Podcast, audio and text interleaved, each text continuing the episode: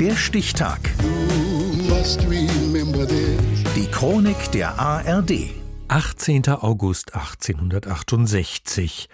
Heute vor 155 Jahren entdeckte der französische Astronom Jules Janssen anhand einer Spektrallinie das chemische Element Helium. Tobias Nagorny. Eine Sonnenfinsternis hat eine magische Anziehungskraft und ist ein äußerst seltenes Spektakel. Dafür reist der französische Astronom Jules Janssen im August 1868 extra nach Indien, um mehr über die Physik dieses glühenden Sterns zu erfahren. Als sich der Mond vor die Sonne schiebt, richtet Janssen sein Spektroskop in das langsam erlöschende Licht. Dieses Gerät zerlegt Sonnenlicht in seine Wellenanteile und macht so ihre chemische Zusammensetzung sichtbar. Dabei sieht er die erwartete Farbe für Wasserstoff, aber auch eine gelbe Spektrallinie, die er noch nicht kannte. Jules Janssen entdeckt ein neues Element, nicht auf der Erde, sondern im All. Wenig später konnte er auch ohne Finsternis das Phänomen am Rande der Sonne erkennen. Auch der britische Forscher Joseph Lockyer bemerkte das Gas am Sonnenrand und gab ihm den Namen Helium, abgeleitet vom griechischen Wort für Sonne, Helios. Später wurde Helium auch auf der Erde entdeckt, und zwar in natürlichen Erdgasvorkommen.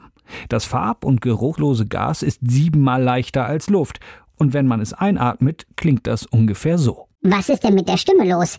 Die klingt dann so, weil die Stimmbänder viel schneller schwingen als sonst und weil Rachen und Mund als Resonanzraum verstärkt höhere Klanganteile bevorzugen, hört sich die Stimme irgendwie komisch an. Mediziner warnen davor, Helium einzuatmen, weil es den lebenswichtigen Sauerstoff verdrängt, so die Lunge schädigt und es zu lebensbedrohlichen Situationen kommen kann. Früher sorgte die Mickey-Maus-Stimme in einigen Fernsehshows für garantierte Lacher, wie zum Beispiel bei Wetten Das, wo Lionel Richie seinen Hit Hello in einer, sagen wir, neuen Version sang. Hello.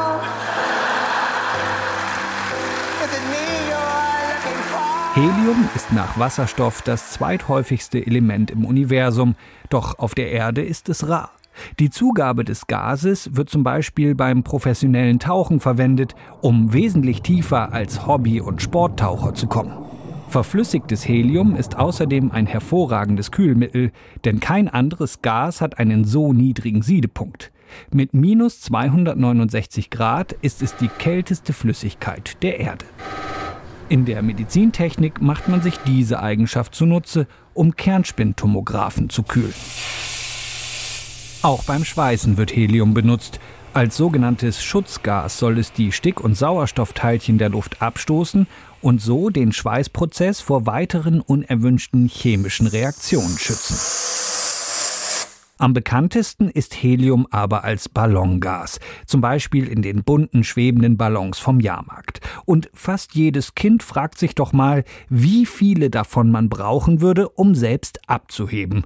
Eine Klassikerfrage für die Sendung mit der Maus. Wie viel braucht man, um einen Menschen fliegen zu lassen, zum Beispiel den Franz? Dazu müssen wir den erstmal wiegen. Also der Franz wiegt oh, 92 Kilo. Mann, ist der schwer. Dafür berechnet das Mausteam, wie viele Luftballons sie mit Helium füllen müssen, um Franz in die Luft zu bekommen. Franz fliegt an 2000 Luftballons frei über der Erde. Einige Experten gehen davon aus, dass das irdisch gebundene Edelgas in rund 30 Jahren als Ressource aufgebraucht sein könnte. Entdeckt wurde es vom französischen Astronom Jules Janssen während einer Sonnenfinsternis in Indien Heute vor 155 Jahren.